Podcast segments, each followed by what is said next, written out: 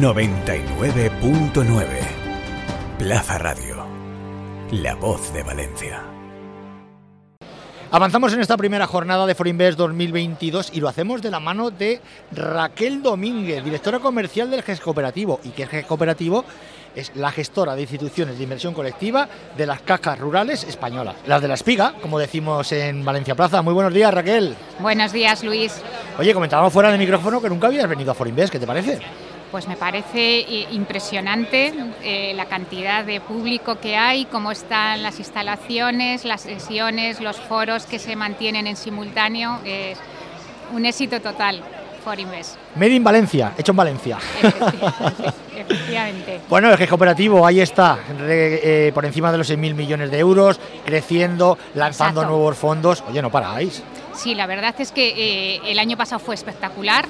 Crecimos en captaciones netas más de mil millones de, de euros. Las cajas, eh, bueno, consiguieron hacer, eh, gracias a un esfuerzo importante, eh, unos, unos datos históricos para la gestora.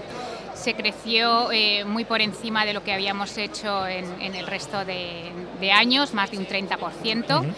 Y este año hemos empezado con dificultades, como no Como todos, ser y como de otra forma, porque en los mercados es lo que tiene, ¿no? que eh, siempre se producen acontecimientos y, y- y, bueno, y hay que afrontarlos. Y es verdad que este año pues, eh, la elevada inflación, eh, la crisis eh, que hemos vivido con el conflicto de Ucrania, el COVID que todavía no ha desaparecido, problemas de suministros, bueno, pues ha hecho que la volatilidad en los mercados vuelva. Hemos tenido un periodo transitorio de, de un año que nos ha dado un poco de respiro, pero, pero hemos vuelto a las volatilidades y, y- y a sufrir esa, esa incertidumbre. Y la parte positiva es que en el grupo de cajas rurales pues, eh, se ha hecho muy bien. Eh, nuestros clientes eh, han reaccionado muy bien, han conseguido mantener la calma y, bueno, pues, contener ese miedo eh, eh, eh, y hemos tenido unos reembolsos muy, muy, muy, muy contenidos. ¿no? Yo creo que también uno de los factores que ha influido es que las cajas tienen un trato muy cercano con nuestros clientes. Cierto es. Nuestros fondos son fondos eh, sencillos, son fondos fáciles de comprender. Nuestros clientes cuando nos piden explicaciones, eh, eh, la caja está ahí para ofrecérselas. Y yo creo que esa cercanía y esa eh, transparencia que tiene eh, eh, la caja con, con el cliente hace que esos miedos ¿no? en estas situaciones de incertidumbre y vol- volatilidad pues, eh, pues se, se- se mitiguen ¿no? y, y ha contenido bastante los reembolsos que reembolsar en este momento pues, pues sería el, el peor ¿no? para, para hacerlo, ¿no? porque se per- perderían la posibilidad de, de recuperar cuando, cuando los mercados se recuperen. ¿no? Falta de cultura financiera, me viene a la cabeza con lo que estás diciendo. Sí, falta de cultura financiera. Porque en este país uno de los males endémicos es la falta de cultura financiera, esta Raquel, y nadie haga nada.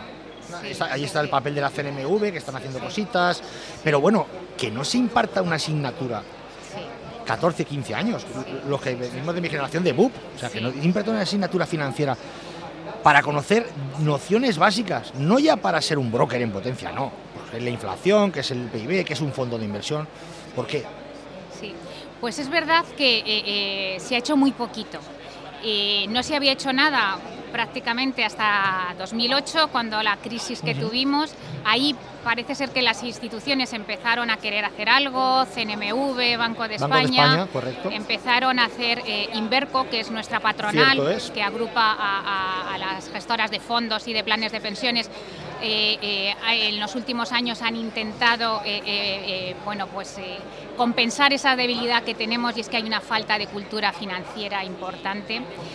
Es verdad que nuestros clientes hasta hace muy poco tiempo tenían esa alternativa fácil que era el depósito y con rentabilidades positivas. En los últimos años esa alternativa había desaparecido y se han visto abocados aquellos que querían eh, intentar rentabilizar su dinero a, invertir en fondos de inversión y ese es el primer paso en el que eh, bueno, pues se han adentrado para ver lo que es la experiencia de los mercados financieros.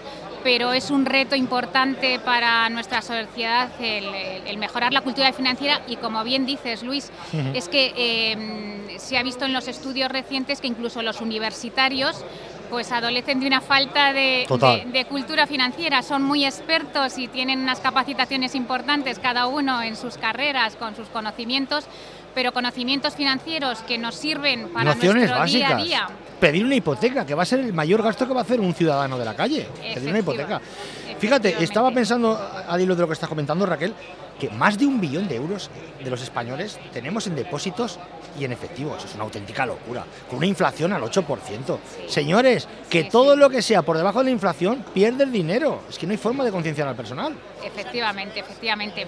Y, una parte importante es esa falta de cultura, lo que, lo que te demuestra esa falta de cultura financiera es que el cliente le da miedo y ese desconocimiento le hace eh, que se paralice y que no haga nada. Cuando, como tú bien dices, Luis, esa inflación del 8% es una pérdida real, en términos reales, de, ya estás perdiendo dinero. Bueno, pues este es el momento de, intentar eh, eh, eh, compensarlo invirtiendo. ¿no? Y hay una cosa importante que le tranquilizaría a los clientes y es que es verdad que no tienen esa cultura financiera, pero las entidades han hecho un esfuerzo importante. Me consta en el asesoramiento, en, formación a sus redes y el cliente, bueno, en este momento puede estar muy tranquilo con el asesoramiento que, recibe de, su entidad financiera.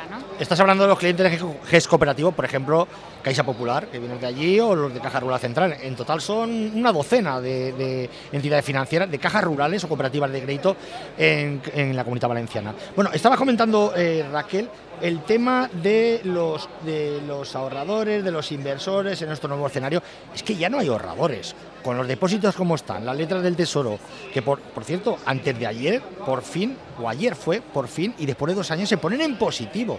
O sea, ¿qué les queda a los ahorradores ahora empujados a ser inversores? ¿Qué les queda?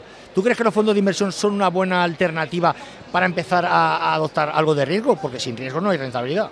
Efectivamente.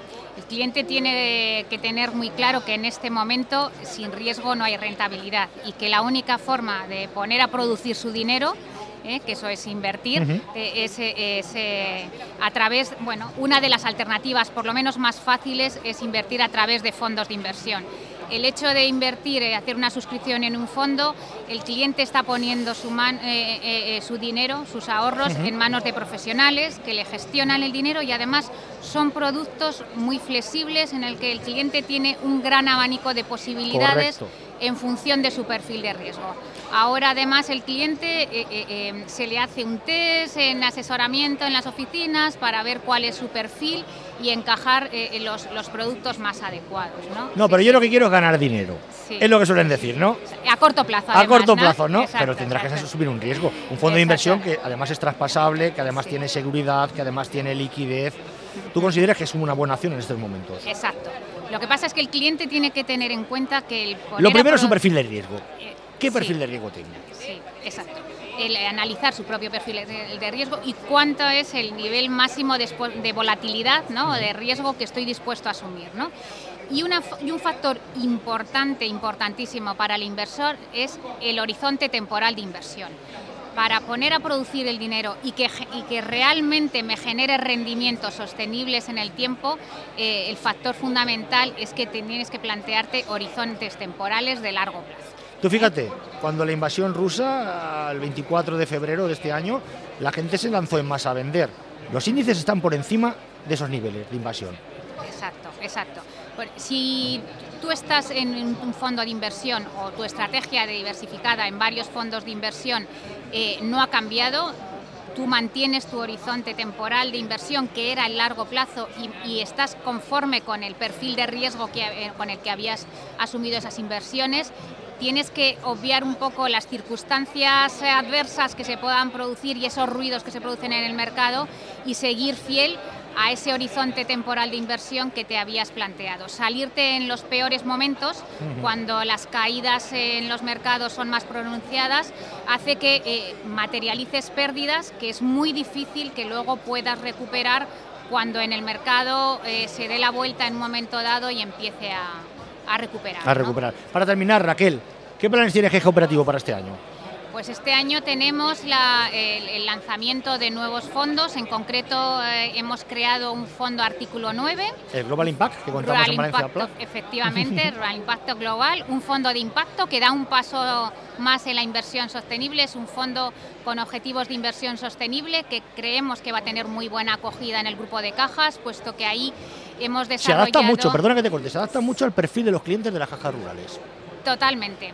Las cajas rurales desde sus orígenes están muy vinculadas eh, con eh, su entorno social y muy comprometidas con, sus, eh, con, sus, con, su entorno, con el mundo rural y con esa preservación de, la naturaleza y el compromiso con, con su, sociedad. en ese sentido, eh, los fondos sostenibles, de hecho, en las cajas, eh, eh, bueno, pues nuestros clientes han demandado estos fondos en los últimos años y han crecido bastante. Tenemos más de 1.400 millones de, euros en esta gama de fondos, sí. Pues a seguir incrementando el patrimonio bajo gestión, ya caminos de los 6.100 millones, a seguir en el top 10 de, de Inverco por por volumen de patrimonio entre el centenar de gestoras. Ojo, que hablamos de 100 gestoras y ahí está GES Cooperativo en el top 10. Muchísimas gracias, Raquel Domínguez, directora comercial del GES Cooperativo. Muchísimas gracias. Gracias a vosotros.